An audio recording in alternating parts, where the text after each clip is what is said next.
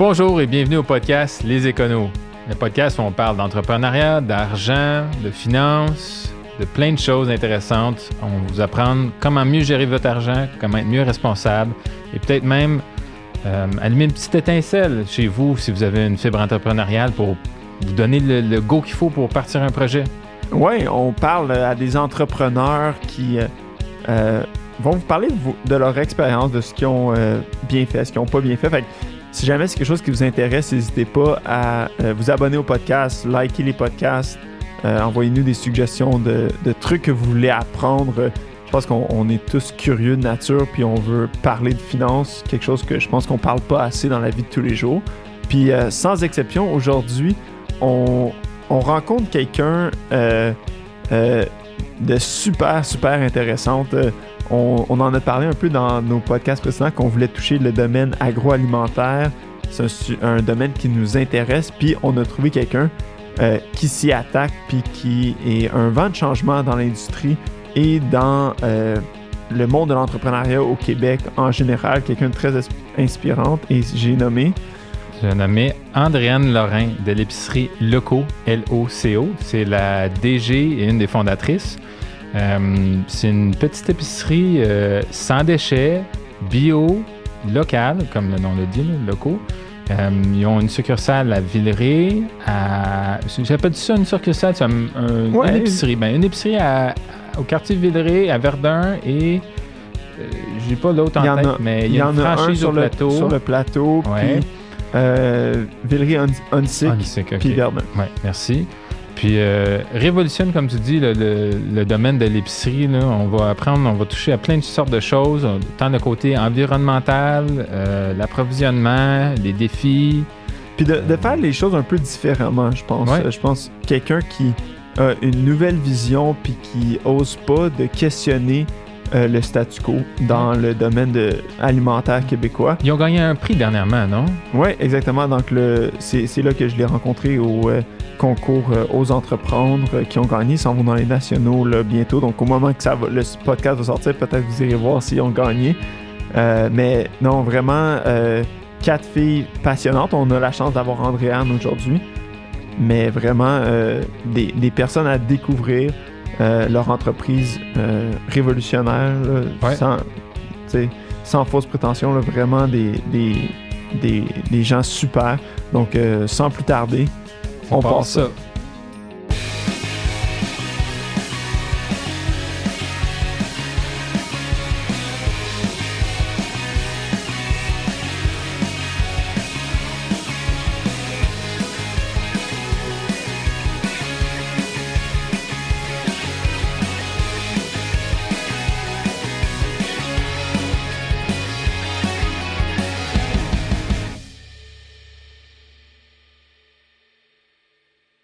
Bonjour Andréane, merci beaucoup d'avoir accepté notre invitation puis de te prêter au jeu du podcast Les Éconos.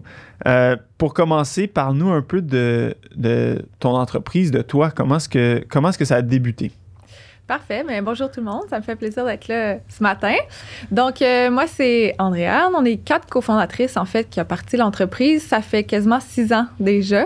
Donc, euh, on est toutes des étudiantes euh, en sciences de l'environnement, soit la maîtrise ou au doctorat à l'UQAM. Puis, euh, quand on a fini nos études, on a remarqué qu'on n'arrivait pas à consommer dans notre vie de tous les jours comme on voulait pour nos valeurs. Fait qu'on n'arrivait pas à savoir la provenance des aliments, les ingrédients complets, est-ce qu'il y a des agents de conservation, des produits chimiques, c'est quoi l'impact sur notre santé puis sur notre planète. Donc, on s'est dit qu'on allait créer nous-mêmes la solution pour avoir une épicerie le plus complète possible, qui a le moins d'empreintes écologiques possible. Donc, euh, c'est vraiment une épicerie où on a des aliments, mais on a aussi tous les produits d'usage courant. Fait qu'on veut vraiment avoir euh, rassemblé le plus possible tout ce qu'on ne pourra jamais euh, recycler, réutiliser et tout. Donc, euh, l'alimentaire, les savons, les dentifrices et les produits ménagers comme le détergent, savon à vaisselle. Ouais, Oh. c'est- fait, que c'est, fait que dans le fond, c'est ça, c'est un peu le, le nom de ces épiceries locaux que vous avez. Fait que ça a commencé, euh, le premier que vous avez parti, euh, c'était euh, dans Villeray, c'est, ça? On a le- lancé euh, notre première épicerie euh, à Villeray euh, en 2016. Puis ça nous a vraiment pris comme deux ans à quatre. Là. On avait soit aux études ou des emplois à temps plein en à côté. Là. Fait que deux ans à, à comme créer le, le, concept, approcher les fournisseurs et tout pour avoir euh, une gamme de produits assez complète pour pouvoir ouvrir euh, les portes. Puis c'est, on a ouvert notre premier à Villeray sur Jarry suite à plusieurs, plusieurs sondages auprès de la population, savoir où est-ce qu'ils en voulaient et tout. Puis c'était vraiment là qu'il y avait la plus grande demande.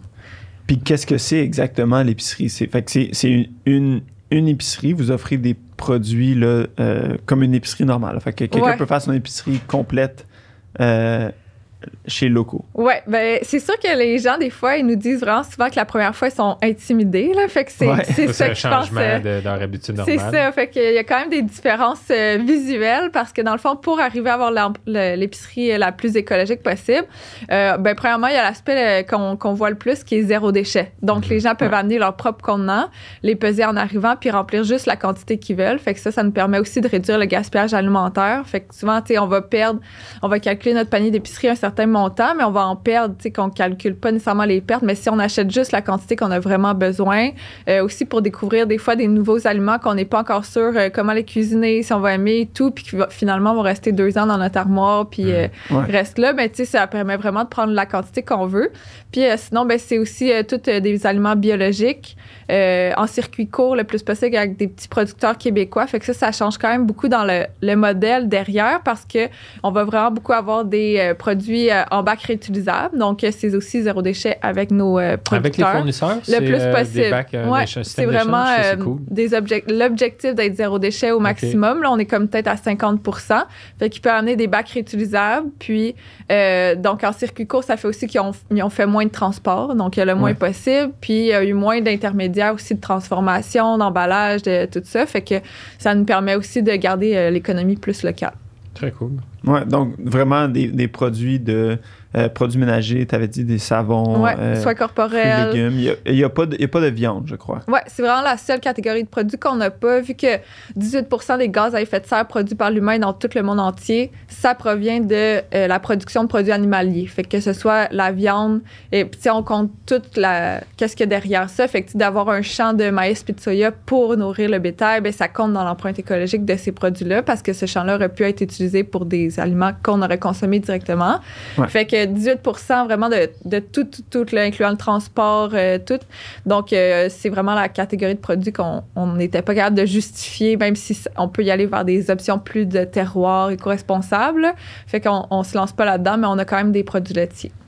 OK. Vous vous affichez pas nécessairement comme vegan ou euh, mais, mais plus c'est plus basé sur l'aspect écologique. ouais, empreinte écologique. Puis ce qu'on trouve vraiment important là, c'est que euh, c'est inclusif. Fait que c'est vraiment pour quelqu'un qui a jamais fait euh, de pas dans sa vie là-dessus, mais qui est prêt à essayer une ou deux choses, faire son premier pas, il peut venir. Fait qu'il va pas être déstabilisé au niveau. Euh, si son but c'est de passer de des œufs réguliers à l'épicerie de multinationales qui viennent un peu plus loin à des œufs biologiques d'un petit producteur du, du coin, c'est ça peut être juste ça son premier pas, puis c'est correct. Fait que comme le but c'est vraiment d'être inclusif, puis les gens souvent c'est une démarche qu'ils vont faire sur environ deux ans pour se rendre là où ils veulent aller petit à petit. Mhm. Fait que, on, on conseille vraiment pas que ce soit juste pour les convaincus qui veulent faire tout d'un coup. Là, sinon, les gens. Ils... il y a trop d'habitudes à changer. C'est ça, c'est pas un changement qui va être durable. Ils vont, ils vont le faire, puis ça va être trop d'efforts, puis ils vont revenir en arrière.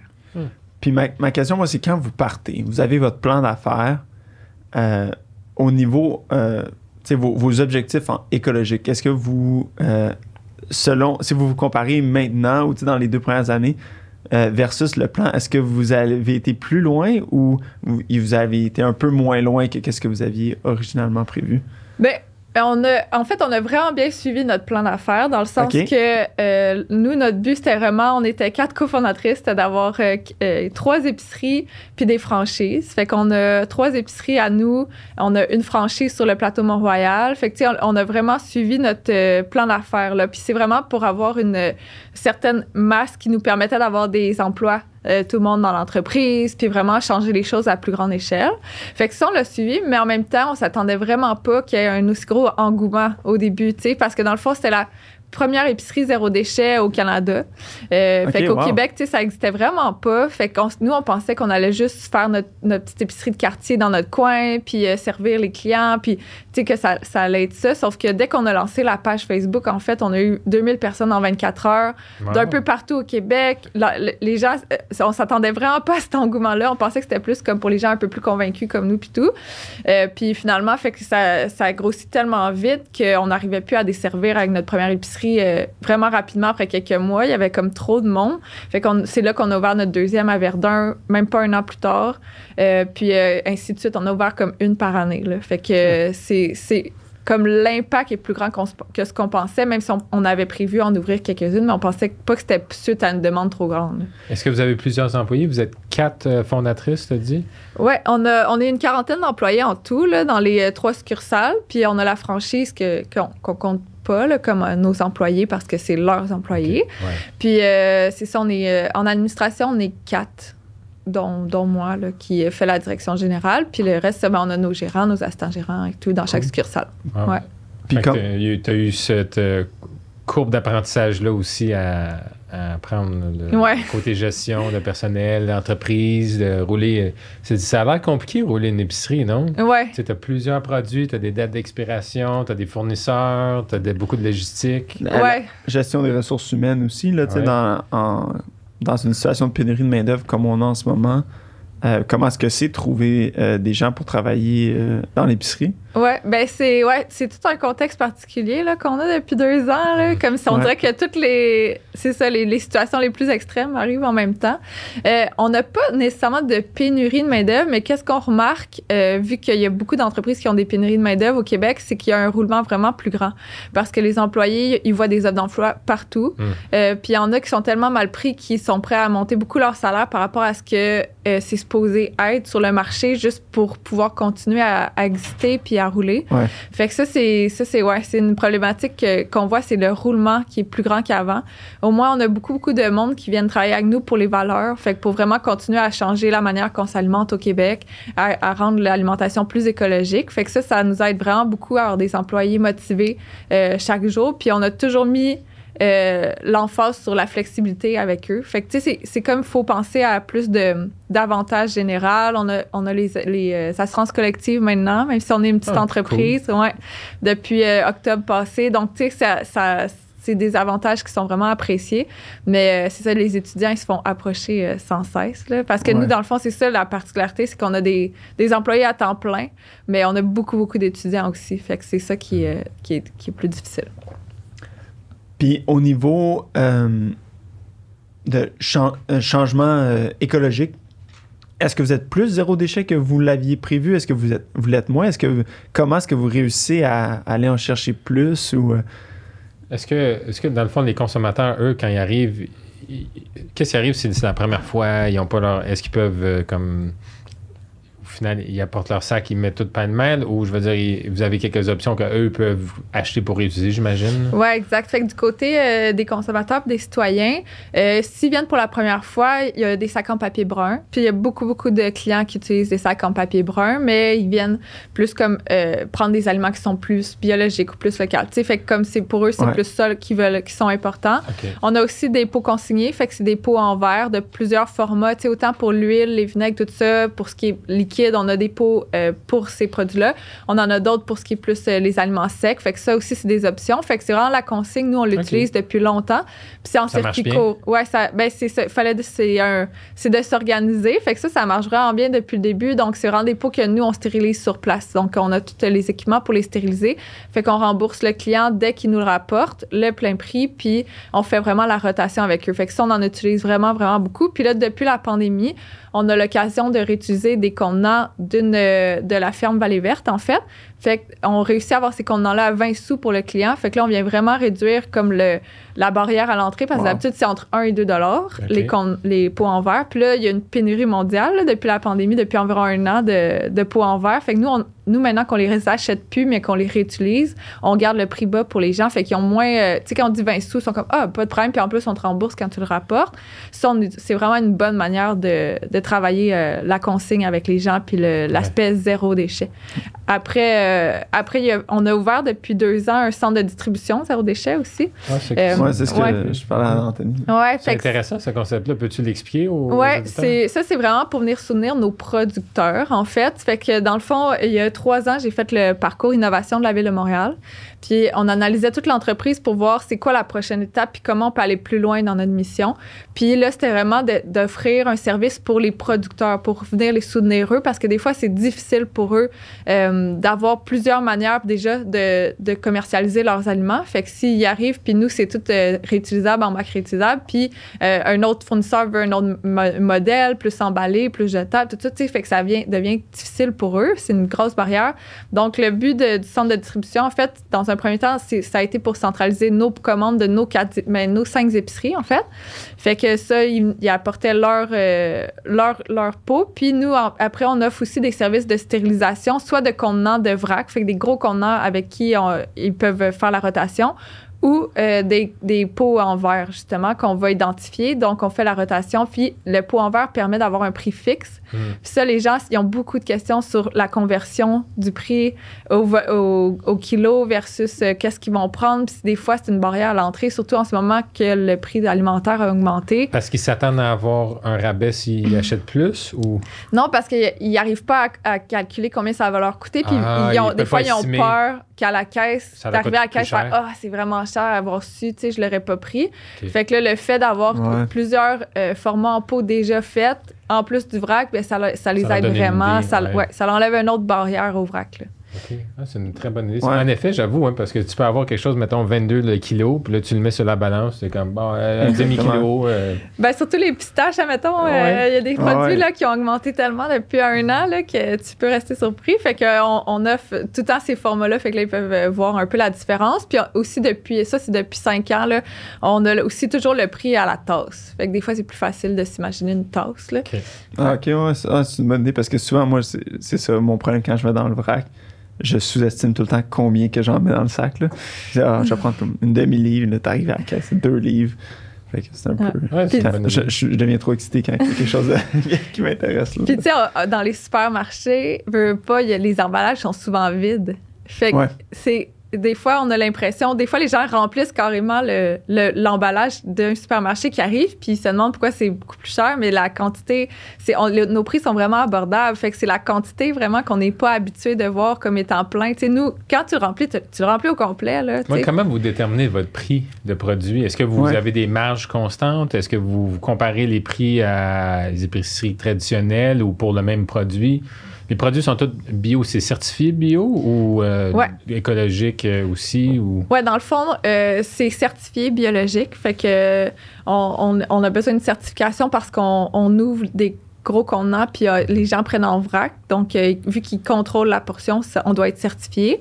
Euh, puis, dans le fond, pour les prix, là, la marge moyenne là, dans, dans le vrac, c'est 35 euh, de coût des marchandises vendues. Fait qu'on redonne 65 du coût d'achat pour les gens directement aux producteurs, vu qu'on est beaucoup en circuit court. Fait que ça permet vraiment de garder l'argent dans les poches des producteurs, puis continuer à faire des bonnes actions, à s'assurer que leurs produits soient le plus écologiques possible, puis de vraiment garder l'économie au Québec.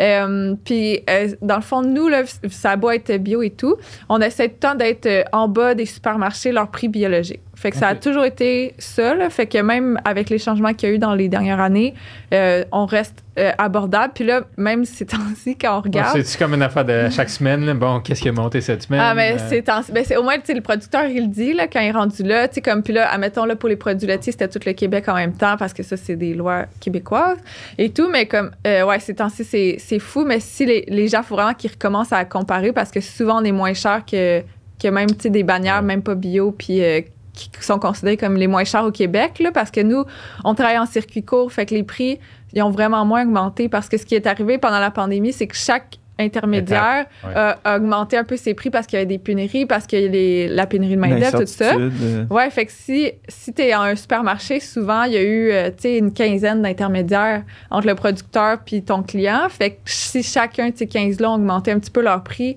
eux, leurs prix ont beaucoup augmenté. Nous, on est en circuit court, puis on produit au Québec dans les mêmes conditions climatiques qu'avant. Fait que le prix a vraiment pas beaucoup changé. Le circuit court doit avoir beaucoup de défis aussi, non, quand même, de logistique, de transport, ou est-ce que c'est là de, de là qu'est venu le centre de distribution? Ouais. C'est juste comme, bon, mais tout le monde, euh, tous les producteurs vous l'envoient ou vous le livrent là. Eux, c'est eux qui le livrent ou ils ont des livreurs ou... euh, Ben c'est ça, c'est tout ça en fait. C'est comme chacun a son modèle, mais le circuit court marche super bien quand c'est prévu à l'avance. Si c'est une entreprise qui veut grandir le plus possible, ça marche pas. Mais si c'est une entreprise qui a prévu son modèle d'affaires, comme les fermes en permaculture, c'est des petites fermes mais qui sont capables, même sans, euh, sans tracteur, sans, sans tout ça, de produire des belles quantités de légumes euh, par eux-mêmes, avec quelques, quelques personnes puis euh, de garder un bon prix sur leurs légumes, puis d'aller les porter à certains points de distribution. Fait que ça, nous, on travaille, vu qu'on a 130 petits producteurs, puis on supporte vraiment beaucoup l'innovation et tout le changement, on n'a pas peur de tester beaucoup de choses avec eux. Puis euh, dans le fond, le eux, qu'est-ce qui est vraiment le plus efficace, c'est de pouvoir avoir euh, des personnes qui s'occupent de la vente pour eux. Fait que, ouais, ouais, ouais, Ils ont juste à le produire. Ouais, puis d'aller à un, une ou deux places, puis tu t'apportes tout. Fait que là, c'est ça, on a beaucoup de petits producteurs de légumes l'été. Euh, ils viennent nous porter tout au centre de distribution, puis on redistribue dans nos propres épiceries. Mais là, on a commencé aussi les autres, euh, d'autres B2B. Fait que d'autres épiceries euh, qui, qui nous ressemblent, des fois nos propres fournisseurs, producteurs, comme exemple euh, la transformerie avec euh, leur sauce et tout. Mais des fois, ils nous rachètent des aliments pour leur transformation. Euh, fait que, tu sais, comme ça, on peut vraiment être en circuit euh, circulaire, fermé, court, euh, Ouais. le plus possible. Donc, on peut re- redonner. Fait que eux, c'est ça qu'ils ont besoin, c'est de savoir une certaine quantité de légumes qui peuvent nous amener, puis à pouvoir se reposer là-dessus. Puis nous, on s'occupe avec le centre de distribution plus de la logistique de, distribution.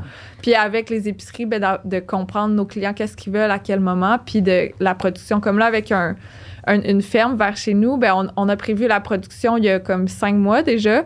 Puis on a regardé qu'est-ce que nos clients ils veulent, combien ils en achètent par semaine, puis là, toutes leurs récoltes vont être prévues pour nous. Puis ça, elle dit ça, c'est la meilleure chose que je peux avoir parce que les pertes au champ, les pertes de la distribution après, il y en a tellement que souvent, il faut qu'ils produisent comme le double pour pouvoir rentrer dans Ah. leur argent. Mais si on réussit à bien s'organiser, puis qu'on on vend presque tout ensemble, puis qu'il y a une, ah, j'ai un point de vente où elle m'apporte euh, les légumes, ben elle, elle peut garder ses prix beaucoup plus compétitifs parce qu'elle elle en a comme la moitié qu'elle aurait perdu. qu'elle- Il n'y a, ouais, pas de risque. Ouais. pas de risque de son côté. C'est vrai. Fait que c'est vraiment de s'organiser. Oui, parce que le mieux. gaspillage alimentaire, c'est énorme aussi là, dans Ouais. l'industrie normale, si on peut dire, ou, ou, euh, Ouais. conventionnelle. là. il me semble un tiers mondial ou quelque chose, je me souviens plus de la statistique, tu dois savoir mieux que moi, là, mais il y a énormément de gaspillage. Ouais, c'est- je dis que juste le gaspillage alimentaire serait le deuxième continent le plus polluant en gaz à effet de serre. Si on, on- si, si ça serait un continent, si c'était un continent. Fait que, fait que ouais, le gaspillage alimentaire c'est vraiment important, mais c'est surtout pour un producteur de perdre ses, ses légumes qui a passé l'été Ben oui. à, à produire, c'est terrible. Fait que c'est vraiment le circuit court marche bien si c'est pensé en communauté. Fait que nous dans le fond, on veut vraiment créer un réseau alimentaire alternatif. Ça, notre modèle ne fonctionne pas dans le, ré- dans le système alimentaire mondialisé actuel. Tu sais, c'est ça, il y, aurait Ouais. trop de pertes, les, les prix devraient être trop élevés pour le, ils seraient pas mais donc, les produits qu'on retrouve pas au Québec, vous les vendez pas? euh, bananes ou. Oui, euh, on a, oui? nous, c'est vraiment l'épicerie le plus complet possible. Fait qu'on trouve la solution la plus écologique qui est Ah, disponible en ce moment. OK. Puis euh, le banane, c'est très important pour les gens. Si on n'a pas de banane, ils sont très fâchés. Ouais, c'est fait ça. que, Ouais. non, c'est ça, les bananes oranges, mais tu sais, le riz, euh, tu sais, tout ce qu'on on produit pas du tout au Québec. Là, mais, mais comment vous faites pour ça? Vous avez quelqu'un. euh, Ouais, là, c'est plus des euh, distributeurs euh, qui s'occupent des relations. dans le fond, on a- ça dépend lesquels. Tu sais, exemple, on a, on a un distributeur qui s'occupe juste de petites coops au Pérou pour tout ce qui est café, chocolat et tout, certaines épices. Fait que là, c'est, on est quasiment en circuit court parce qu'on a juste notre distributeur qui est comme une personne, là, dans le fond, qui va nous, nous l'amener, puis c'est certifié euh, équitable biologique. Fait que comme c'est, on, on connaît là, cette, euh, Ouais. ces coopératives-là, ils savent que c'est nous qui vendons leurs produits. Tu sais, c'est vraiment très, très court comme circuit. Euh, puis après, euh, sinon, on a des distributeurs qui, eux, vont, vont regarder avec plus de place parce que souvent, c'est surtout dans le bio, c'est selon les saisons. Fait que comme le, certains produits vont pas être tout le temps de la même place, euh, certaines noix vont être disponibles à telle saison, c'est en Afrique qui sont prêtes. Après, c'est en Asie. Fait que tu sais, il y y y a certains produits que c'est vraiment. euh, il faut trouver. Saisonnier, puis- ouais. ouais. Puis Ouais. comment est-ce que vous faites justement pour gérer ces, euh, cette pro- productivité-là des légumes euh, pendant l'hiver? Parce qu'on s'entend qu'il n'y a, pas de- il y a pas de poivrons qui, euh, qui poussent trop en hiver. Il y a- Ouais. peut-être un petit peu en, en serre, là, Ouais. mais Non, c'est ça. C'est l'hiver, c'est vraiment. euh, ben, en fait, en ce moment, c'est quasiment euh, le pire moment, là, vers la fin Ouais. de l'hiver, début printemps, parce que là, les récoltes sont pas encore prêtes du Québec, puis là, on a vraiment plus beaucoup de choses. Fait que dans le fond, on va essayer de favoriser au maximum les produits locaux, comme les pommes. On réussit à les avoir jusqu'à février, là, maintenant.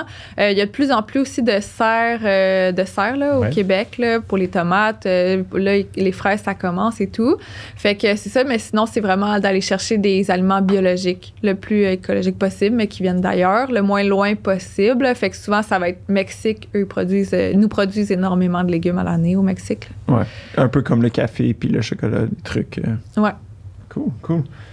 Puis sinon, une autre question que moi j'avais, c'était pour le projet, comment est-ce que comment est-ce que vous arrivez à euh, parce que là, là, tu parlais que tu avais des bonnes marges quand même, mais est-ce que ces marges-là sont suffisantes pour financer votre projet? Comment est-ce que ça a été difficile de, tu sais, de se De rendre partir, à un point ouais. où est-ce que vous aviez assez de marge, assez d'employés? Vous de avez tout investi, vous êtes allé chercher un emprunt. euh, On a fait vraiment des mix euh, à chaque fois, dans le fond. Fait qu'on a mis euh, un investissement de notre poche au début, en plus d'aller chercher un emprunt qui était vraiment pas si gros que ça. Puis euh, on a fait un sociofinancement, on a gagné quelques concours de bourse. Fait que, Ah. on a fait vraiment un mix là, dès le début. Euh, puis à chaque succursale, c'est pas mal ça. C'était un mix entre euh, de l'argent euh, gagné, euh, subventionné. euh, c'est pas des subventions euh, du gouvernement ou quoi que ce soit. Ça, on n'en a jamais eu. Non, mais- pourquoi pas? Euh, non, on- parce que c'est comme les subventions d'environnement, ils vont beaucoup à- aux gros pollueurs qui polluent moins.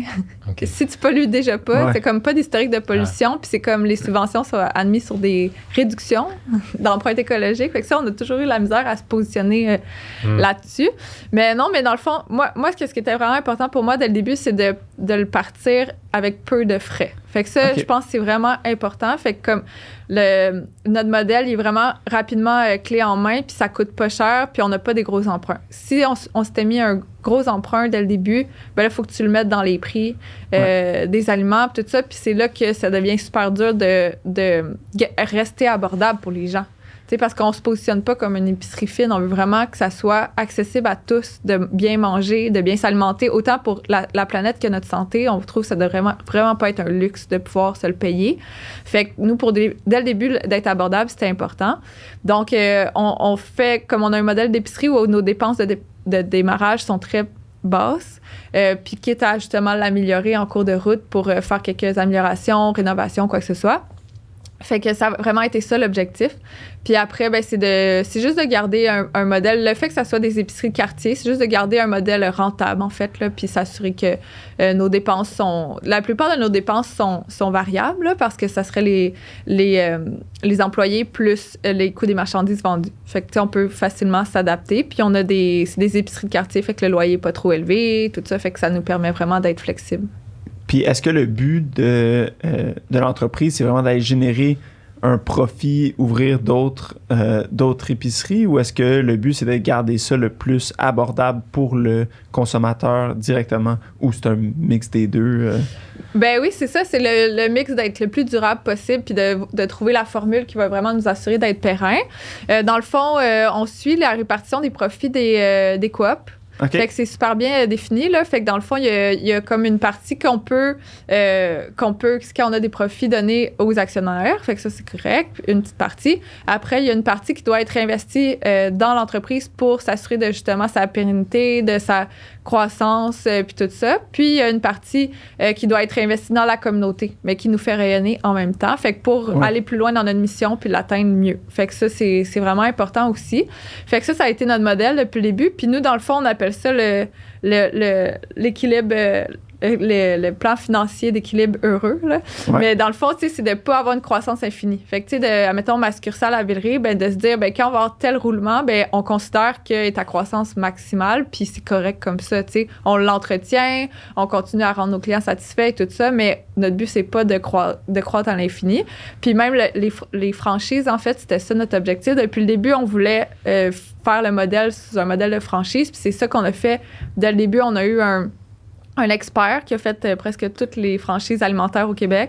Euh, fait que dans le fond, dès la première année, il a tout documenté, le processus euh, d'ouverture, le modèle, tout ça. Fait que là, on a comme un manuel d'exploitation pour ouvrir. Puis c'est ce qui a fait que ça a été aussi euh, Wow. vite et facile d'ouvrir les, les, les succursales Vous après. avez là. pensé tout de suite en partant. Ouais, c'était va- dans notre plan d'affaires, c'était ça qu'on voulait. Là, on lui a donné le mandat, c'était quasiment dans notre frais de démarrage là, de début. Là, puis il a vraiment fait ça en- dans la première année. Fait que, puis on, le- on suit encore ce manuel-là là, pour les dernières succursales qu'on a ou- ouvert. là. C'est vraiment ça. Puis dans le fond, ça, ce que ça, ce que ça fait, en fait, c'est que le- la franchise, c'est pour que ça soit pas toutes les mêmes personnes qui dirigent toute l'entreprise, même à distance, puis que finalement, on, est un peu déconnecté de la réalité de ces citoyens-là, de ces producteurs-là, puis vraiment que d'aider, en fait, les citoyens à pouvoir l'ouvrir dans leur communauté. Fait que, tu sais, admettons qu'ils veulent en ouvrir une à Gatineau, ben c'est ta, c'est ta, c'est ton épicerie, tu reprends tes producteurs locaux que Mais toi, ça. t'as autour. Ouais, ouais, Tu on veut pas tu peux pas exporter. Sinon, tu deviendrais un centre de distribution. Exact. ouais. C'est ça. Sinon, pour être euh, vraiment rentable, puis euh, tu il faudrait nous avoir tous les, tous les aliments, les envoyer, mais c'est pas ça le but. Le but, c'est que ça reste le plus local possible. Mais quelle proportion est vraiment locale, puis laquelle qui est, comme, comme tu disais, là, les bananes, puis les, les- le chocolat du Pérou, etc. Là, tu as une certaine portion qui est internationale. De, Mm. de, de- T'as pas dit ça, des grossistes ou c'est quoi le. Des distributeurs. distributeurs. Mais quelle portion qui est, qui est euh, locale, tu dirais? Euh, je dirais environ 70% Puis je dirais qu'on a commencé peut-être comme 40 Ça, ça Ah, ok, l'augmente. ça euh, ouais, les, je trouve les, les, les startups puis les entreprises québécoises, ils ont tellement évolué là, en six ans. Là, je trouve ça vraiment incroyable. Tu sais, comme mon exemple avant, je disais, je te- je disais ah, tu sais, le riz, les noix puis le, le quinoa, tu sais, ça peut pas être du Québec. Puis maintenant, on en a du quinoa bio du Québec de très bonne qualité, accessible. Euh, tu sais, là, il y, a- il y a beaucoup de... Ça l'a passé à l'épicerie et tout, tu sais, les graines de citrouille, euh, les patates douces, là. J'ai un Ouais. nouveau fournisseur bio à, longueur d'année. Euh, Tu sais, fait comme c'est... Ça Wow. évolue tellement vite, là. C'est... euh, Puis nous, dans le fond, c'est sûr que c'était ça notre modèle, de soutenir les petites entreprises. Fait que c'est pour ça qu'on a 130. Fait que c'est pas tout le monde qui pourrait gérer euh, Ah, ouais. 130 euh, euh, fournisseurs, 130 commandes par semaine, 130 Mhm. factures. Tu sais, ça apporte quand même une, une certaine euh, lourdeur qui pourrait jamais être faite dans des supermarchés que tu as 10 000 produits. Puis, euh, tu sais, c'est- c'est- Ouais. c'est- ça serait Mhm. infini le temps à passer. Il faut vraiment comme être proche de tes producteurs puis de tes clients puis bien comprendre le, le mouvement là-dedans. Il y a, il y a six ans, là, on- c'est presque, il y avait beaucoup d'importés, tu sais, comme fait Ouais. c'est même le- les produits de soins corporels. Maintenant, on a tellement depuis six ans des, des- tellement d'entreprises québécoises qui font des produits écologiques, biodégradables et tout. Puis après, tu sais, des fois, ils ont quelques ingrédients que là, eux, ils importent pour la formulation qu'on n'a pas encore, euh, qu'on produit pas ou qu'on n'a pas encore au Québec. Mais même ça, ça s'est beaucoup amélioré, même dans la- les ingrédients des produits. Ah. Puis le- le- votre critère premier, c'est la, la, la- la proximité? C'est l'empreinte écologique. Fait que c'est vraiment une approche. euh, Dans le fond, nous, c'est ça notre background. Fait que, tu sais, moi, je faisais les, les euh, empreintes carbone de, de Québécois euh, dans, dans mon ancienne job. Là. Fait que, tu sais, c'est, de regarder vraiment et où l'empreinte Global. globale. OK. Toutes Puis, les euh, étapes du. ouais. OK. Puis dans l'alimentaire, c'est souvent dans la production que que le plus. euh, puis souvent dans la production, il va être inclus les pertes alimentaires au champ qui, qui, qui ont quand même un impact en se décomposant et tout. Fait que tu sais, c'est vraiment ça. Souvent dans l'alimentaire, c'est le, le, le transport, l'emballage. Après, on va regarder. euh, fait que tu sais, on va regarder un peu l'ensemble, mais c'est vraiment euh, ouais, la fin de vie aussi, Puis- si jamais il y en a. Puis concernant l'empreinte écologique, là, toutes les, toutes les, les calculs sont basés sur un modèle plus conventionnel de production, genre euh, agricole, euh, agricole conventionnel. Ben c'est ça, c'est là que c'est intéressant. C'est vraiment là qu'il y a des grosses différences. Ouais. Si c'est des grosses monocultures traditionnelles, fait que beaucoup d'engrais chimiques, de pesticides, Mhm. c'est- vraiment le P. Euh, après, si c'est une monoculture biologique, mais une immense monoculture avec des tracteurs mécanisés et tout, il y a quand même un, un- un impact. Après, il y a la permaculture. Puis après, même dans notre balado, on parle de nouvelles innovations encore plus loin, qui vont encore plus loin que la permaculture, que là, tu peux produire encore plus avec encore moins de ressources, puis être vraiment plus en biodiversité. Fait que là, c'est la biodiversité qui va t'aider à, à- à créer l'équilibre de production. Ouais. Fait que, tu sais, il y a vraiment beaucoup de, de modèles, puis c'est là qu'il qu'il faut euh, regarder comment Ouais, c'est ouais, fait. moi, ça me, ça me touche mes cordes énormément. J'ai étudié là-dedans aussi, puis euh, en, en génie bioressources, puis je me pars une petite ferme, puis ça, tout ce que tu dis, là, ça me, C'est tes enjeux. euh, Ouais, ouais, exactement. Mais là, en fait, moi, j'ai, en fait, parce que j'ai tout le temps cette discussion-là avec, euh, avec euh, ma blonde sur, sur la viande. En fait, on en a parlé un peu au début, Mhm. puis je, j'ai- j'aimerais croire qu'il y a un modèle qui pourrait être bénéfique ou positif ou carbone positif, dans le sens que les herbivores, tu sais, ils, ils peuvent améliorer la terre puis rajouter du carbone dans la terre si c'est fait de manière responsable et. et, euh, Ben, c'est une étape dans, euh, souvent dans la permaculture, non? Euh, oui, ben dans le fond, nous, on a notre, euh, par exemple, notre fermier euh, Les Arpents Roses. Lui, Ouais. il a des cochons dans son processus, puis c'est Ouais. vraiment essentiel à, à- comme sa, son- son- sa formule là, pour que ça fonctionne bien. Puis dans le fond, les cochons, ils vont fertiliser la terre. ouais, euh, qui n'est pas utilisée pendant cet été-là. Puis là, il fait vraiment sa rotation sur les parcelles. Puis ben, c'est ça. Il garde certains de ses cochons, là, porteurs Ouais. et tout, mais comme les cochons à la fin de, Ah ouais. de l'été, tu, tu les manges là. Puis ça fait partie du, du cycle. Fait que c'est c'est vraiment, des fois, c'est c'est- ça aide vraiment l'aspect écologique d'intégrer les animaux, mais Ouais, c'est- c'est c'est pas une production d'animaux, c'est vraiment comme c'est intégré dans, la Dans la- biodiversité ouais, qui te exactement. permet de- d'être une production le plus écologique possible. Ouais. Je pense que le problème, c'est pas le fait de manger la viande, c'est plus nécessaire. C'est la façon que c'est la fa- produit, la, la- façon que. Puis, puis à un certain point, la terre a une certaine capacité aussi la, la maximale. là. quantité de, la quantité de viande aussi qui est mangée. Je Ouais, pense que ça, ça. devrait pas. euh, idéalement, dans, dans, si tu suis le modèle de permaculture, tu pas de la viande à tous les repas.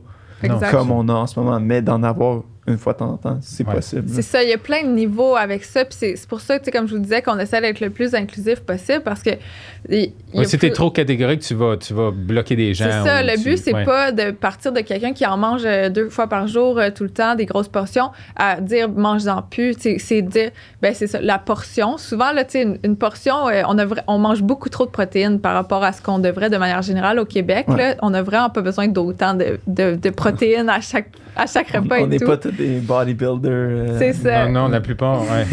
Toi, t'es assis toute la journée, Christophe, non? Moi, ouais, exactement. c'est sûr que moi, ma, ma consommation là, Ouais, ben moi aussi, des fois. diminuer pas mal. Mais ma question à moi est par rapport à manger local. Je sais que c'est c'est théoriquement possible de manger 100% local, mais réalistiquement, c'est quoi votre, votre but? Là? Tu sais, le, votre, le, le- idéalement, là, ou ben pas idéalement, mais plus Ben, c'est réalistiquement, révolutionner le, Ça- le modèle. ça serait quoi le pourcentage de local que vous aimeriez avoir dans vos épiceries? Est-ce que 90%, est-ce que c'est c'est réalisable? Est-ce que 95% c'est réalisable? Ben, dans le fond, moi, je pense que c'est vraiment de trouver un modèle, c'est ça qui va faire changer les choses puis qui va montrer l'exemple. Fait que notre but, c'est vraiment Ouais. de montrer l'exemple à plus petite échelle, mais pour provoquer des plus gros changements. Puis, euh, je, je pense que c'est réalisable éventuellement, mais de trouver une manière où on continue à manger ce qu'on est habitué de manger. tu sais. Le but, Ouais. c'est pas de changer au complet parce que on a, j'ai plein de produits québécois locaux que je peux pas vendre parce que les gens n'achètent pas. On a essayé au début, tu sais, la première, Comme la- quoi, le hein? premier Ouais. hiver là, qu'on a essayé, là, on s'est dit, c'est des légumes québécois qu'on vend. Qu'on avait juste, tu sais, des panais, des ouais. ravioles, des, des navets, des, Ouais. euh, tu sais, des carottes. euh, vendu? Non, c'est ça. Ouais. On n'en vendait pas, pantoute. Fait que c'était, ça marchait Ouais. pas, puis les gens nous demandaient des, des poivrons verts, tu sais, tout ça. Fait que, tu sais, bananes. c'est ça. Fait que, c'est- c'est ça, c'est- normalement. trouver l'équilibre. tu sais. Puis des fois aussi, j'ai des, des petits produits du terroir euh, québécois, mais je sais que les gens ne seront pas prêts à payer ça. Souvent, c'est plus cher, ça a été cueilli à la main. Puis pour, tu sais, c'est- Ouais, il y a des niche. puis il y a des petites Ouais. quantités, tu sais, ça, on pourrait pas nourrir le Québec avec ça pour l'instant. Fait que je pense que c'est, de trouver tout le temps une diversité dans son assiette puis dans, dans ses produits. Euh, tu sais, si euh, la personne veut tester ce petit produit-là à petite échelle puis l'intégrer, c'est, bien, mais c'est comme vraiment dans un tout que ça peut faire un changement. Ouais. Fait que je pense qu'en ce moment, nous, pour ce que les gens sont prêts à payer puis à manger, euh, on est rendu pas mal à la limite. Après, nous, c'est de continuer notre travail d'éducation pour faire connaître les autres possibilités. Nos, nos fermiers, souvent, ils vont tester des légumes qui sont super bien adaptés au terroir québécois, qui, cous- qui poussent super bien, mais qui ont été comme euh, enlevés dans- à travers le Ouais. temps à cause des monocultures qui produisent plus. Puis les monocultures se concentrent sur certains légumes qui ont le plus gros rendement, donc pour essayer d'aller chercher le profit. Fait que là, ils réintègrent un peu ces légumes-là, mais tu sais, c'est pas... euh, même si les gens ils aiment le, le- le terroir, puis comme euh, encourager le local, quand on les a, c'est quand même un déstabilisant des fois. là. Tu sais, comme on revient à qu'ils se sentent intimidés des fois, mais là, s'ils Hmm. voient plein de légumes qui savent pas comment cuisiner, savent pas quoi faire avec, Ouais. c'est pas tout le monde s'attend de dire euh, tout de suite. euh, tu sais, peut-être qu'ils vont Ouais. en essayer un, C'est ça. mais ils vont pas consommer ça cette semaine, tu sais. Non, je comprends, je suis sûr qu'on peut créer en fait un engouement. là. Tu sais, Il y a plein de petits fruits, puis plein- comme tu dis, là, des légumes qui sont méconnus.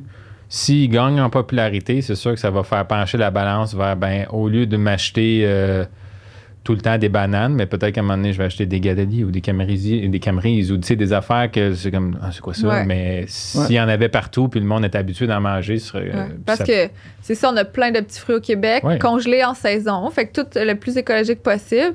Mais ça, faut le, faut s'adapter. C'est un petit peu plus surette que, mettons, un bleuet, mais tu sais, Ouais. ça, mais ça, ça a la même, euh, euh, le même objectif. Même chose, tu sais, on a plein de champignons sauvages qui sont déshydratés, qu'on peut réhydrater vraiment rapidement. Tu sais, on pourrait manger juste ça comme champignons l'hiver, mais les gens sont comme Ouais. pas rendus là encore. Tu sais, fait comme, mais c'est disponible, puis c'est super bon pour la santé. Les algues, on en parle souvent, c'est super nutritif, mais les gens sont comme, Ouais, ça fait peur. un ouais, peu. mais c'est super québécois. Tu sais, fait que, en tout cas, Ouais.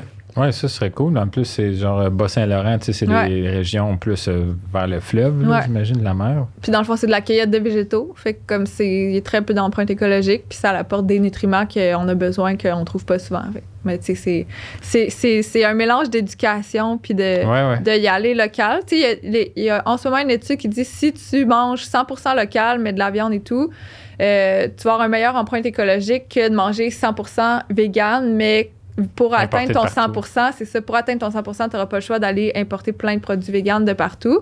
Mais après, c'est de trouver l'équilibre. Tu sais, je pense que les deux, ils ont beaucoup de limites, puis les deux, finalement, sont, sont pas euh, idéales. C'est de se faire son, son modèle. Mhm.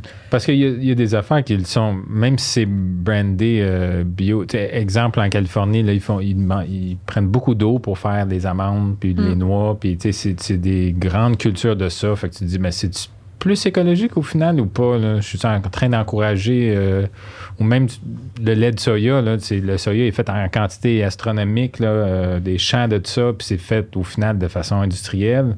Ouais. C'est difficile des fois de savoir, bon, est-ce que je fais un choix qui bénéficie tout le monde. Il y, a- il y a tellement de statistiques, tout le monde a une opinion, tout le monde a la littérature et il y a beaucoup de. Fait que moi, moi, je trouve ça des fois mêlant de savoir, bon, je vais avec mon bon sens, Mhm. mais puis j'imagine la plupart du monde font ça aussi, mais des fois, c'est. C'est difficile de, de trancher puis de faire comme. Mhm. Il y a des affaires qui font du bon sens, comme le, le gaspillage puis le, le sans déchets. Ça, c'est. Ouais. Je pense pas que personne peut, peut nier que, ben, de- le- tu produis moins de déchets. C'est c'est- Ouais. c'est- c'est sûr que c'est c'est meilleur pour la planète, là, c'est plus environnemental. Puis est-ce que, est-ce que, mais est-ce que le local a la capacité ou le, le bio local, De- ton de- modèle d'affaires, de fournir la population en entier? Si t'enlèves, si tout le monde passe à ça, est-ce que on est capable de, de soutenir? Surtout? C'est, c'est sûr qu'il va falloir élargir un peu, là, peut-être pas juste au Québec, mais, mais tu sais, est-ce qu'on a la capacité de faire ça ou est-ce que la monoculture, les grosses industries, Peut-être que ça va les forcer à changer. Mais en fait, le- les permacultures et tout, là, ils produisent beaucoup plus de, de légumes puis de, en tonnes là, que la- les monocultures. C'est que, dans le fond, Par le but, c'est ouais, qu'aujourd'hui, on n'en a pas assez de petites fermes au Québec pour nourrir tout le monde, mais facilement, si on le planifie, dans 10-15 ans, on pourrait en avoir vraiment assez, puis on va nourrir beaucoup plus, en fait, finalement, de, de Québécois que les monocultures. Euh, fait que ça, ça transformer quelques monocultures en permaculture, là, ça, ça, ça serait suffisant? ben oui, ça peut vraiment nourrir euh, des gens euh, euh, partout. Puis dans le fond, c'est que ça aussi qui est le fun, c'est que souvent on va demander à la communauté, OK, qu'est-ce que vous voulez manger, puis on va pr- produire en conséquence des besoins, dans quelle quantité, puis ça va justement être- faire beaucoup plus de sens. Puis là, après, pourquoi on dit la viande des fois, mais c'est de se dire, ben, est-ce que ce, cette monoculture-là, de, mettons, de soya de qualité, euh, c'est pas de la, des grosses qualités pour le bétail, ben si déjà à la source, on transforme, on transforme ce champ-là pour la permaculture, pour nourrir directement des humains, ben, tu sais, ça, ça va de plus en plus vite. Là. On a Ouais. vraiment besoin de moins d'étapes. Fait que c'est ça, c'est trouver l'équilibre où, euh, mais oui, on serait capable, c'est comme, c'est plus rentable, la permaculture pour les fermiers. C'est c'est vraiment euh, mieux, tu as beaucoup moins de dépenses aussi. Fait que la, la rentabilité est mieux. La, capacité de production est mieux. C'est juste d'en avoir. Il faut que tu en Ouais. aies beaucoup. C'est à que- petite échelle. Tu peux pas en avoir. on va dire avant, tu avais peut-être 10% de fermiers. Ouais, Puis là, ça. de nos jours, tu en as peut-être un. Ouais, max. Mais là, il faudrait qu'on ait genre plus de monde qui deviennent des fermiers ou qui au, au moins deviennent. Tu sais, moi, j'ai acheté un, un- un terrain agricole, puis j'ai- je fais encore ma job à temps partiel, mais on a planté des choses, puis on essaye de produire. Fait que si, je- si des gens faisaient un peu comme ça, puis, puis se mettaient Ouais. à produ- juste produire plus, il y aurait plus de bouffe. Mm. Puis peut-être que ça forcerait les grands à changer aussi, là, ou à... Puis on n'est pas les, le, le climat le plus propice non, Non, mais plus ça, c'est à, l'agriculture. Ouais, Fait que c'est si on bon est point. capable Ouais. ici, euh, j'imagine que c'est encore plus facile d'avoir de l'extra dans des, des zones, des climats un peu plus euh, Ouais. favorables, là, où ce qu'ils peuvent euh, produire à l'année. Puis le problème, c'est qu'il y a beaucoup de subventions de nos gouvernements pour les grandes monocultures au Québec en ce moment. Fait que comme ils sont très subventionnés, puis c'est comme ça qu'ils arrivent à avoir des prix euh, comme qu'on retrouve, mais s'ils étaient plus subventionnés par notre argent, euh, Ouais. les prix devraient Ouais, augmenter backés, énormément. Puis là, ça les pousserait à trouver peut-être des, des méthodes de culture alternatives plus rentables, puis plus qui, qui finalement fait plus de sens avec qu'est-ce qu'ils ont parce qu'en ce moment c'est ils sont pris dans la roue tu dois acheter les semences OGM avec le Mhm. tu sais puis si t'es pas subventionné, ils sont pas rentables. Fait que c'est comme euh, c'est ça, du jour au lendemain, on pourrait pas changer ça, mais il, il faut trouver des solutions pour le Cette futur. année, ils ont, euh, les fermiers, là, je, je parlais avec mon voisin, ils ont, euh, ils ont un manque de, de fossiles pour les, les, Mm. les entrants, là, les euh, Ouais. Pour l'engrais, euh, synthétique. Là, ouais. Ouais, parce que en c'est en Europe, puis là, C'est ça. en Europe, les ressources en ce moment, ça va pas bien. Ouais.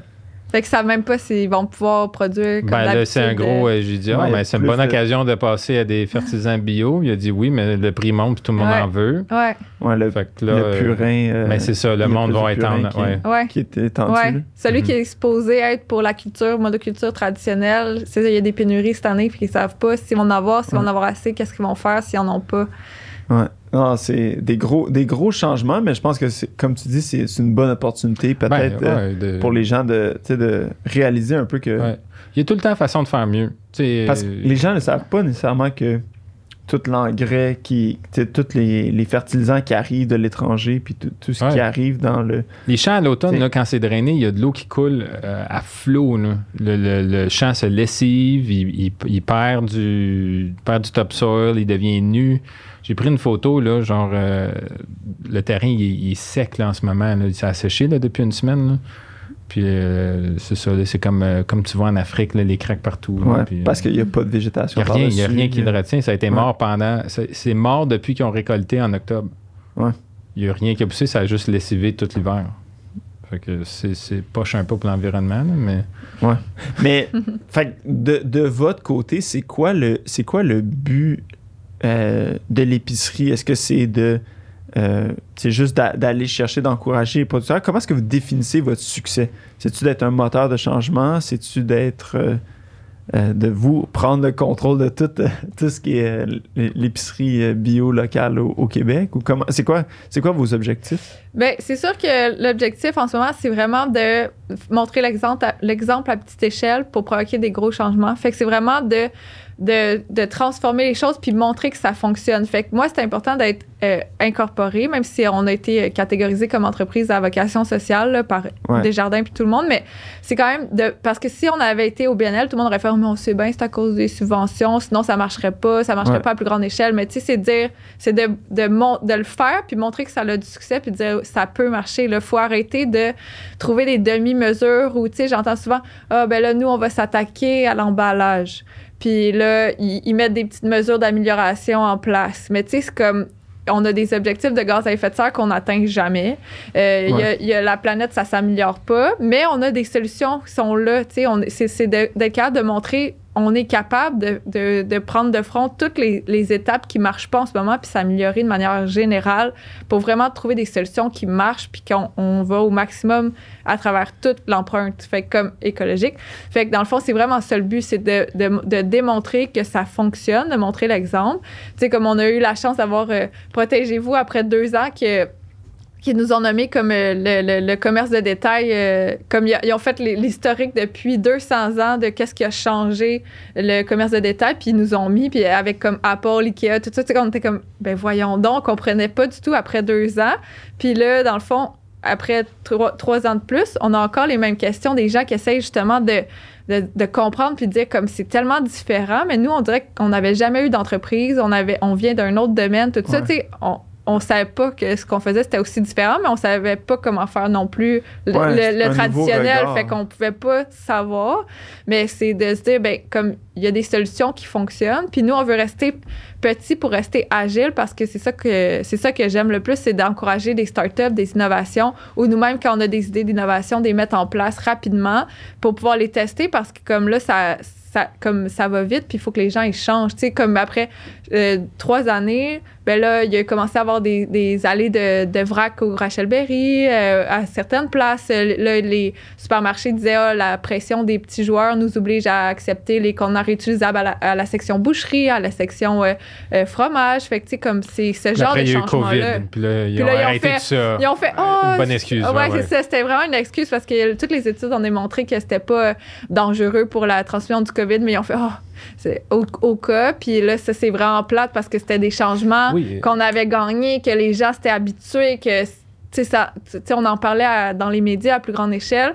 Puis là, c'est pas encore revenu, mais là, à un moment donné, il faudrait revenir nos bonnes actions, là, les, Ah ouais. les- les- les mettre de l'avant, là, parce que ça, il y a des manières de faire qui sont très sécuritaires, très hygiéniques, qui le permettent, puis c'est ça le but, c'est de le montrer que ça marche, puis après, de, on est super ouvert de diffuser toutes ces connaissances-là, puis pouvoir aider les autres à changer aussi. hein. Fait que d'avoir. Est-ce que est-ce que tu as vu qu'il y a plus de compétiteurs. T'as-tu des compétiteurs qui ont qui sont euh, venus au monde depuis que vous avez lancé? Ben moi je dirais qu'est-ce qui a changé. euh, ben de- c'est sûr qu'on était les premiers au Québec là, puis là il y en a comme euh, une centaine là, d'épiceries euh, c'est super. écologiques zéro Ouais. déchet là. Fait que euh, oui ça c'est sûr que, que oui, mais c'est aussi qu'est-ce qui a changé, c'est un peu partout justement là tu sais mettons ben exemple euh, Bull Barn que maintenant il y a des produits ménagers en vrac, tu sais comme qui vont plus loin. Ou là dans les deux dernières années comme les compétiteurs entre guillemets mais c'est comme ça l'a explosé. C'est pas nécessairement nos comp- ben c'est juste dans le domaine de l'alimentation au Québec tout est en train de, de changer. Puis là Mm. après ça va être juste de se décider euh, qu'est-ce qu'on veut parce que le- la vente en ligne pour plein de joueurs euh, euh, est arrivé, tout ça. Fait que c'est juste de retrouver ben, qu'est-ce qu'on veut, comment on veut euh, justement le est-ce que c'est quoi les objectifs de chacun, puis de dire ben, est-ce qu'on trouve ensemble des solutions pour vraiment continuer à ce que ça fasse du sens, puis qu'on prenne soin de la santé, de notre planète, puis des petits producteurs.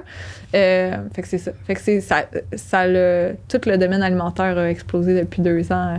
Puis est-ce que vous avez dans les plans d'avoir plusieurs entrepôts ou euh, plusieurs, euh, plusieurs épiceries de plus? Là, vous, vous avez lancé des franchises, puis là, je pense que vous en- vous avez une franchise? Ouais, sur le plateau Mont-Royal. Euh, notre but pour l'instant, c'est vraiment, je comme ça va vraiment bien comme ça.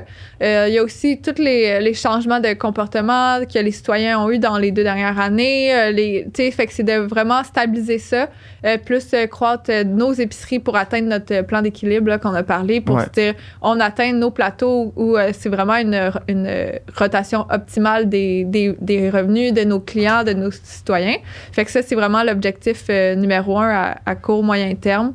Puis après, euh, là, on verra c'est quoi les, les prochaines étapes pour faire continuer à faire changer la manière qu'on s'alimente au Québec. Ouais, peut-être étendre dans les périphéries. Là. Moi, je sais que de, de façon assez égoïste, là, moi, ça ferait mon affaire si, si vous en aviez ailleurs, Ouais. mais Mais vos clients, c'est tout euh, du monde qui vient à pied au final? Euh, à pied, en vélo, puis il y en a en auto aussi. Là, ça, c'est sûr que, mais ça reste. Le- Ben, surtout maintenant qu'il y en a plusieurs dans plein de quartiers, ça reste des Ouais. épiceries quartiers. Il y en a dans certaines villes à l'extérieur du Québec, puis ce qu'on voit, c'est que c'est un, il faut adapter le modèle. là. Si les gens, ils, déjà là, ils- justement, ils viennent de peut-être plus loin, euh, mais tu sais, c'est pas nécessairement tout le monde, euh, toutes les, c'est plus des convaincus, tu sais, comme il y a moins de monde qui ils se déplacent pour faire leur premier pas, deuxième pas, tandis que à- dans les grandes villes, on a la chance d'avoir la proximité, tu sais, fait qu'à mettons, on sort, du- on sort au métro Jarry, on est la porte d'à côté, puis ben ça peut être la première, deuxième étape, ça prend pas plus de temps, puis, on avance là-dedans, tu sais, c'est ça qui est, Mm. qui est important. Faut pas euh, en région, faut pas que les gens ils pensent ça, j'irai pas parce que je veux juste faire une étape ou tu sais comme c'est c'est nouveau Ouais. pour moi, tu sais, parce que c'est pas grave que tu viennes pas faire ton panier d'épicerie au complet euh, la- les premières fois là. non, non, c'est ça, c'est ça. Ouais. Mais moi, je trouve que c'est un concept qui est intéressant, puis de trouver des produits locaux, euh, moi, c'est quelque chose qui m'intéresse. Donc, tu sais, d'y aller, mais ça pas nécessairement de sens, de me déplacer de la rive sud jusque euh, au centre-ville pour, euh, pour aller, euh, sais, euh, chercher mes produits locaux jusque-là.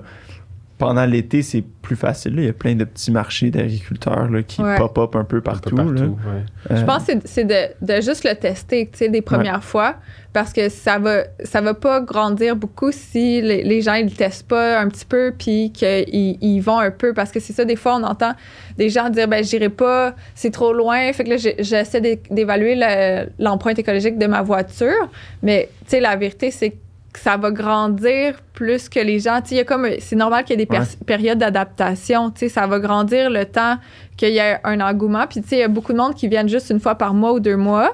Puis, dans le fond, c'est plus comme l'alimentaire euh, sec, plus le détergent, les- le savon vaisselle. Fait que des choses qui se conservent longtemps. Mhm. Fait que, tu sais, admettons, là, on finit notre euh, pot de noix de cajou. Il, est- tu sais, il est identifié, on le met de côté pour ça. Puis là, quand on en a 6-7 produits d'un coup, ben là, on prend des plus grosses quantités, mais moins souvent. Exact. Puis euh, ça permet justement le, le détergent, le savon vaisselle, tout ça, ça c'est souvent euh, une, une bonne porte d'entrée aussi parce que c'est quelque Mm. chose qu'on n'achète pas euh, chaque semaine. Puis euh, ça permet euh, de, tu sais, ça se conserve. euh, ça- les, les contenants qu'on a souvent ils sont facilement réutilisables. Fait que c'est juste de de le tester puis de voir un peu puis ça, ça va faire rayonner le modèle aussi à, à long terme. C'est, écoute, c'est, moi, moi Ouais, ça a l'air d'être un modèle super évolutif, super. Euh, chan- T'as l'air vraiment calme pour tout, on dirait, tous les, les euh, changements qu'il y a eu dans les derniers deux ans. Puis, euh, Ouais. je sais pas, t'as pas l'air stressé, là.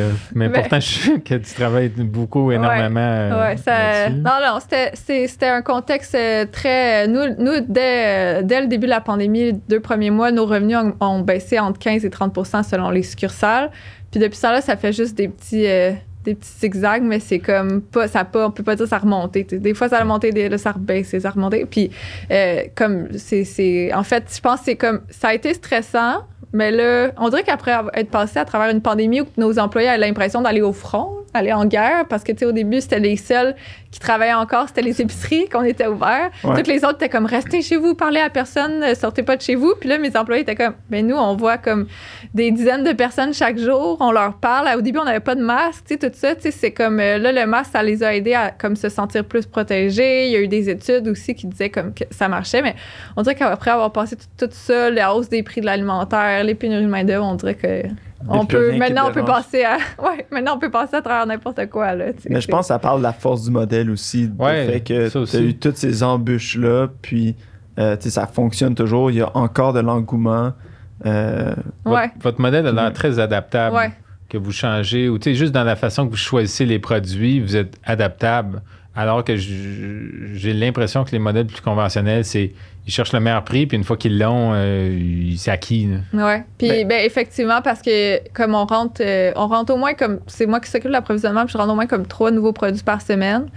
puis des fois mes employés trouvent que ça va trop vite, c'est stressant parce qu'ils ont pas le temps comme d'apprendre, puis là, ils se font poser des questions parce que c'est tous des produits innovants, fait que les, les gens ont beaucoup de questions, mais ça évolue vite. Puis euh, euh, aussi, il y a des affaires avant que les gens ils recherchaient beaucoup avant la pandémie, puis on, on a arrêté d'en vendre du jour au lendemain. Puis, euh, ben, beaucoup d'accessoires, entre autres, parce que là, les, les petits sacs à lunch euh, euh, réutilisables, ben, les gens, ils allaient- ils avaient plus besoin de ça ou ils ont, ils ont coupé dans, dans les accessoires. Mais il y a aussi, même dans certaines alimentaires ou autres, que, euh, tu sais, aussi, il y a eu des phases. Au début, les gens cuisinaient full. là, il y avait des choses à la mode comme le pain puis tout. Puis, tu sais, on dirait qu'ils sont comme Ouais. écœurés de certaines choses. Puis là, ils veulent plus en, en manger pour l'instant. Ils veulent aller faire des choses plus euh, rapides. Tu sais, c'est- Ok. c'est- il y a vraiment des... C'est des Tu vois les vagues, là. modes, là. Ouais. OK. Non, mais, mais moi, je, moi, moi, je trouve que c'est, c'est super. Puis le fait que. Ça, pour moi, ça, ça me parle beaucoup parce que c'est la logique de dire comment est-ce que un piment qui a, grand, qui, tu sais, qui a, qui a été Ouais. cultivé en Afrique du Sud, puis qui est En janvier, mettons. ou- en janvier, puis qui arrive. euh, ben, peut-être pas en janvier, parce que là, je comprends la logique de dire que le local, il est pas nécessairement compétitif, là, parce qu'il est un petit peu vieux. Mhm. Mais, mais de dire que, tu sais, en plein été ou en, en- à début de l'automne, que tu as un piment qui arrive de l'Afrique Ah, du Sud ouais, ou peu bon. importe, puis qui te coûte moins cher qu'un piment qui a été cultivé ici, qui n'a pas eu besoin d'être transporté. Des, Oui, Mais c'est parce que le modèle des- actuel global euh, finance ça au détriment de l'environnement et du reste qui n'est pas comptabilisé monétairement. Oui, totalement. Tu sais, ils vont pas se préoccuper de leur impact. Tu sais, tu- tu sais, Ouais. moi, là, c'est ça, on travaille vraiment beaucoup sur le juste prix. Puis c'est de se demander. Ton but, c'est pas que ton produit soit le plus cheap possible, dans le sens le plus le moins cher possible, parce que ça, ça veut dire que y a soit l'environnement a été mis de côté un petit peu, fait qu'ils ont coupé court sur les certains aspects environnementaux, ou les euh, ou, ou le côté social. Fait Ouais. qui, qui l'a produit, comment ils l'ont produit, euh, dans leur chaîne aussi, tu sais. Fait que moi, mettons, maintenant, quand je vois des gros rabais, là, je suis comme, Hmm, tu sais, que ça fait pas de sens. Là, que tu regardes ton, ton, ton aliment, là, puis moi, je, je, je, je suis gênée. Là. Je suis comme, dans c'est sûr qu'il y a quelqu'un qui a été exploité en quelque part là-dedans. Là, puis souvent, c'est, ça aussi que euh, certaines entreprises vont vraiment mettre de l'avant, puis ils vont nous pousser dans le- leur publicité, leur marketing traditionnel, qui déjà là, tu sais, qui coûte extrêmement cher de nous pousser ça. Fait que Ouais. c'est sûr qu'il y a quelqu'un qui gagne là-dedans, mais pas les bonnes personnes. Fait que si, si on voit quelque chose super pas cher, mais moi maintenant, mon réflexe c'est tout le temps faire comme, OK, c'est sûr qu'ils ont exploité des gens en quelque part qui vivent vraiment pas bien de, de leur job, mais c'est grâce à ça que nous, on va payer ça moins cher, mais j'ai-tu, j'ai-tu le, le, j'ai-tu, peux-tu me le payer au plein prix, puis encourager qu'ils ne fassent pas de concessions sur les employés qui ont travaillé à ça, puis sur l'environnement. Fait que comme maintenant, c'est vraiment de se dire, ben, c'est quoi le juste prix? Parce que le juste prix, c'est pas que ce soit le plus, moins cher possible, c'est de trouver la bonne qualité, euh, puis d'être sûr que ton producteur, ben, il est capable d'en vivre, puis bien, puis de continuer à en vivre. Tu sais, les fermiers au Québec, ils gagnent vraiment pas beaucoup d'argent, puis c'est quand même plus cher que des produits, euh, comme tu dis, que ton Ouais. piment d'Afrique, comme ça fait pas de sens. Ou que tu est vendu avec une marge tellement petite ou tellement euh, à perte que tu dois que eux font ça pour te pousser à acheter plus puis que tu dans le fond c'est de la ils te poussent à la surconsommation on mange trop on gaspille trop Ouais, c'est ça. Mm. pourquoi est-ce qu'on pourrait pas juste dépenser le même panier Mm. mais de réduire de 50% nos aliments ou de changer nos aliments pour des trucs qui sont un peu plus euh, qui sont plus- Euh, considérant le juste prix, là, je, je- je trouvais que c'était un bon sujet. là, le- une famille moyenne, on veut dire une famille peut-être plus euh, que, que un, un- un sa- un salaire moins élevé. là, Est-ce que est-ce que c'est fa- faisable ou comment dire? Est-ce qu'ils pourraient faire l'épicerie chez vous comme à longueur d'année? Est-ce que comparé à leur, je sais que ils finiraient par bien manger. Je pense qu'ils dépenseraient plus cher que peut-être leur habitude. Dans le sens, euh, combien. Ma question n'est pas bien Ouais, posée. non, je là, la, mais, je la comprends. Mettons, quelqu'un qui vient chez vous fait son épicerie de la semaine, là, combien tu dirais ça leur coûte là, pour euh, deux personnes ou. euh, parce qu'en ce moment, c'est cher de toute façon, l'épicerie. Mais ça dépend aussi qu'est-ce que. Tu sais, si tu compares de- d'acheter des produits, des, des légumes versus du junk food, Ouais. c'est sûr que tu vas probablement trouver du Je junk sais, food mais comment un peu moins t'encourages cher. ça? Tu sais, parce que tu, les- tu vas tout le temps avoir la, la- la plainte où tu sais, les gens vont dire ben, c'est pas tout le monde qui peut se payer ça ou c'est pas Ouais. tout le monde qui peut se payer euh, de la bonne bouffe ou je comprends que c'est dans Ouais. votre mission. là, Mais mais- c'est ça, mais je pense, premièrement, là, ça, c'est vraiment en ce moment, il faut que les gens ils recomparent leur prix, là, parce que là, il y a eu des hausses importantes dans toutes les, toutes les, tous les secteurs alimentaires, là, puis qui recomparent parce qu'on est rendu vraiment abordable. Fait que c'est sûr que c'est pas pour 100 des produits qu'on va être moins cher que euh, ce qu'ils achètent, mais euh, pour beaucoup de produits, oui, on va être moins cher. Mais après, c'est les gens, il faut vraiment qu'ils voient ça dans un tout. Fait que, dans le fond, euh, c'est sûr que nous, on a beaucoup, beaucoup de produits non transformés. Fait que, il faut cuisiner plus à la maison. Mais cuisiner plus, c'est vraiment abordable. Fait que, dans Ouais, le fond, c'est vrai. euh, et plus on cuisine, puis c'est pas obligé de cuisiner chaque soir tout le temps, mais si, tu- si les gens, encore une fois, c'est ça, si les gens ont l'habitude de, consommer des produits ultra transformés, ce qui vont sûrement être plus cher, mais juste commencer par cuisiner un, un plat avec des produits de base. Puis tu peux faire une grosse portion, congeler une partie, puis en avoir pour plusieurs repas. C'est sûr, ça déjà ça va coûter moins cher. Après, nous, on promouvoit aussi toutes les euh, protéines euh, végétaliennes alternatives ou vé- vé- végétariens. Donc, déjà de, de remplacer des, des, des, des repas de viande par des repas, un chili, euh, tu sais, c'est des affaires qu'on est habitué, là, personne ne s'en rendre compte, un, un plat de pâtes euh, qui a pas de viande dans la sauce, tout ça, c'est vraiment des affaires de base, mais ça, ça va économiser aussi beaucoup.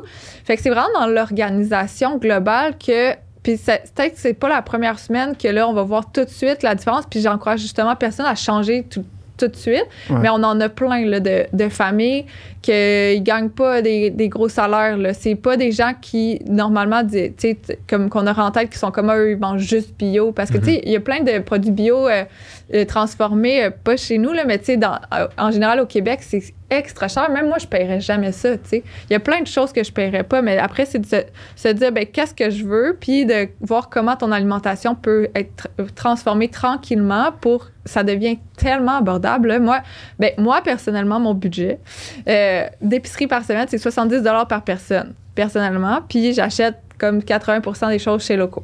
Fait que. euh, Cool. Ouais. wow. Puis, tu sais, comme quand on a commencé au début, début, puis au début, on avait comme 300 produits, là, tu sais, puis là, on en a comme 1000 cucs. Euh, tu sais, euh, admettons, ben, c'était peut- c'était peut-être 40 Puis là, tu sais, avec le temps, ben, comme c'est avec, avec le temps, même moi, que ton, ton armoire, se, se- on s'habitue, tes recettes clés, tu t'habitues, euh, le temps que tu as. Puis là, c'est là que je suis capable de faire comme deux fois sur trois toute mon épicerie chez Loco. La troisième fois, ben, c'est des produits, soit que je veux me gâter euh, plus transformés, que je sais que sont moins bons pour ma Ouais, santé. ou- Mais c'est vrai que ça devient une habitude parce qu'au final, quand tu fais ton épicerie, tu dis bon, il manque de ça, il manque de ça, j'ai plus de ça, j'ai plus de ça, d'habitude, je prends ça.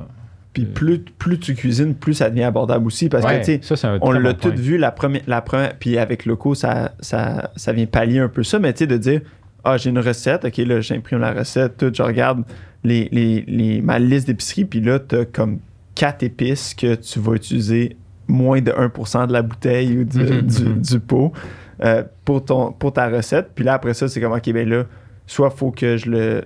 Ben, il y, a- il y a beaucoup d'épices que tu peux garder longtemps, mais sais, mettons un pot, euh, une canne de, tu sais, de, de lait de noix de coco, tu sais, puis t'as besoin de deux cuillères à soupe, là, t'es comme, ben là, c'est sûr Ouais. que le reste, ça, il va juste pourrir dans le frigo. Il faut que tu l'utilises, il faut que tu Fait, trouves. euh, fait ouais. c'est ça, si tu planifies tes recettes, puis plus que t'en fais, plus que t'es comme, ok, là, j'ai, je vais ouvrir ça. Fait que, mettons, moi, je sais, j'ai un, un curry que j'en mets, mais j'ai aussi un pain aux bananes qui, qui prend le, Ouais. le lait de coco. Fait que, tu tu fais les deux en même temps. Mais Fait que ça devient plus économique ou, c'est ça, si tu vas en vrac, puis tu dis, mais j'ai juste besoin de. t'es un papa de famille comme moi, non, Christophe? Tu sais que les restants là, dans le frigidaire, là, c'est notre job. Ouais, ça- moi, c'est, moi, c'est, c'est ma, ma femme est très, très bonne pour faire l'épicerie. Puis il y a tout, il y a tout le temps, le, le frigo est tout le temps rempli. Puis elle cuisine beaucoup. Mais c'est ça, moi, des fois, c'est ça. C'est comme un, un- la course, moi, contre la montre. Je me dis, est-ce que je peux finir tous les restants avant qu'ils soient plus bons? Puis ça, parce que aussi, c'est ça. c'est les, les enfants, ça devient plus compliqué tu sais, de dire, admettons, on parlait de Camerise versus Bleuet. Le vendre à moi, c'est pas si compliqué. Le vendre à un enfant, c'est un peu plus Ouais, difficile. ma blonde, ce qu'elle a fait, c'est des. euh, elle a pris des. on Le sirop d'érable, ça, l'a- ça l'aide beaucoup pour tout. Ouais. là, tout, tout ce qui est, tout ce qui est trop surette, là, un petit peu de sirop d'érable. Pour les fruits, là, elle fait un smoothie, elle les congèle en Ouais. cubes. Puis genre là, après, tu peux avoir, comme tu disais, là, tous les fruits, les fruits du Québec, là, ça peut Ouais. tout être congelé. On a des fraises, euh, quand c'est le temps, on en achète en masse. Ouais. Il faut l'espace de, de congèle, là, par contre, là, pour Mhm. comme garder ça pendant un bout Ouais. de l'année. Mais Mais ça, tu- ça vient tellement. Ça vient super rentable, justement, d'y aller, de faire des confitures, de, de, tu sais, de, de transformer, de transformer tes trucs aussi. Tu sais, nous autres, on fait beaucoup de. Des, euh, avec euh, les légumes de jardin, qu'on, tu sais, des salsas, Ah, des Christophe, sauces a un vraiment beau jardin. Euh, Ouais. ouais, ben, je- j'essaye le plus possible justement d'aller tu sais, local, mais tu sais, de aussi, ben, là, tant qu'à le faire, moi je vais le faire moi-même aussi. J'ai T'avais laissé- plein de tomates, kale, t'avais. euh, Ouais, c'est exactement. t'avais l'été passé? T'avais. euh, euh, des poivrons, euh, j'ai beaucoup de des piments forts. J'essaie d'y aller avec des, des trucs qui ont une certaine valeur ajoutée, là, tu sais, comme carottes, patates, on a tellement de producteurs Mm. au Québec, là, ça vaut pas la peine de, que, que je te ouais. dise ça, mais ouais, non, con- concombre, j'ai- ça fait deux ans que j'essaie, puis il meurt, ça, ça pousse Oui, pas. c'est pas Ah, j'ai ouais, lu Ouais. là-dessus, là, c'est c'est le défi cette c'est- année, là, c'est les fleurs, il faut les protéger. Exactement. J'ai j'ai aussi la marmotte là, qui vient puis qui détruit. euh, pourtant, j'ai un chien qui, qui, qui devrait protéger mon jardin, mais qui je pense qu'ils sont de connivence, la, la marmotte puis le chien. Là, fait que, On voit quand on a un jardin que justement, tu sais, les tomates à un moment donné sont toutes prêtes d'un coup. Puis là, Ouais. t'as comme. t'es- C'est toi qui les as fait, fait que t'as comme pas le choix de les transformer au bon moment. exact. Puis de là, tu tu sais, fait que c'est juste, euh, c'est un peu ça qu'il faut faire avec euh, nos, pro- nos productions aussi Mm. euh, locales. C'est comme, ben là, qu- quand, il quand c'est le temps, là, puis c'est pas cher, les tomates, tu sais, c'est se faire une journée où on les transforme, on les congèle, on fait des sauces, tu sais, puis là, ça devient aussi plus abordable. Puis en plus, tu as des bons produits euh, que tu as transformés toi-même, donc beaucoup meilleurs pour la santé, souvent, moins de sodium, tout ça.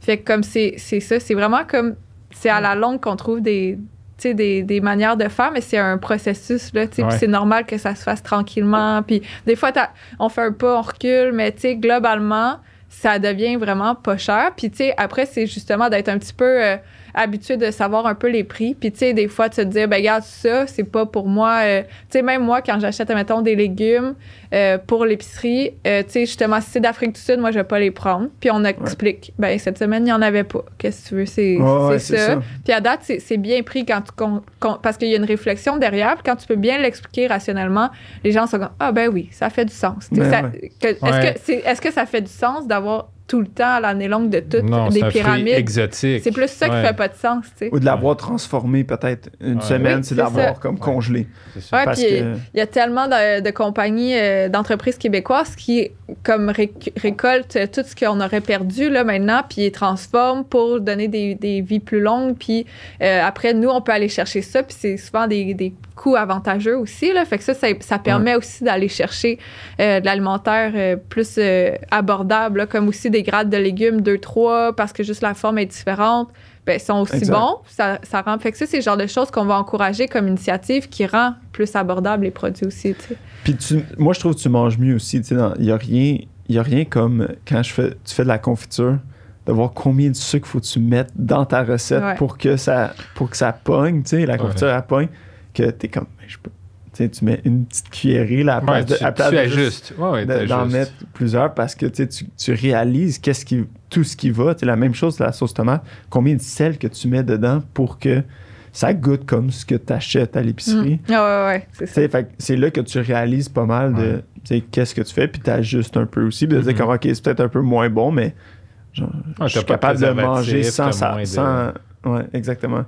Tout le nasty stuff. là, mais faut, faut, faut être organisé. Puis je pense que Oui. ça, ça, ça résume bien un peu le podcast aujourd'hui, c'est de dire si on s'organise, on est capable d'aller d'aller réaliser un peu. euh, Ouais, petit par petit, changer les habitudes. Une chose à la fois, comme tu disais, euh, c'est de juste acquis faire un changement, s'habituer à ça, puis ensuite essayer quelque chose de nouveau, d'une Exact. manière différente, être Exact. ouvert à différentes façons de faire. Exactement. Puis je pense que, ensemble, on est capable d'y arriver. Il faut juste repenser un peu, puis de euh, mettre en, remettre en question des, des acquis ou des, des trucs qu'on pensait qui étaient, qui étaient réglés à Mhm. tout jamais, ou de prendre un. Mais tu l'as- tu l'as dit parfaitement, de prendre un, un pas, un pas en arrière pour euh, prendre un pas en avant. Fait que Mhm. sur ce, je te remercie beaucoup, Andréane. C'était super intéressant. Euh, je pense Ouais. qu'on va. On encourage les gens à aller euh, dans les épiceries euh, de chez locaux. Euh, si vous êtes proche ou si, mais si vous êtes un Si peu plus loin, vous voulez essayez- aller regarder. regardez voir s'il y a quelque chose, une alternative euh, proche de chez vous, ou même s'il n'y en a pas, peut-être de- le, le modèle de franchise de chez Loco peut-être peut vous intéresser. On, a- on, on, on s'adresse aux entrepreneurs, donc peut-être qu'il y en a Ouais. là-dedans qui vont vouloir euh, un peu euh, mettre euh, les mains à la pâte. Donc, euh, sur ce, merci beaucoup euh, pour. Ben, merci beaucoup à vous. Merci.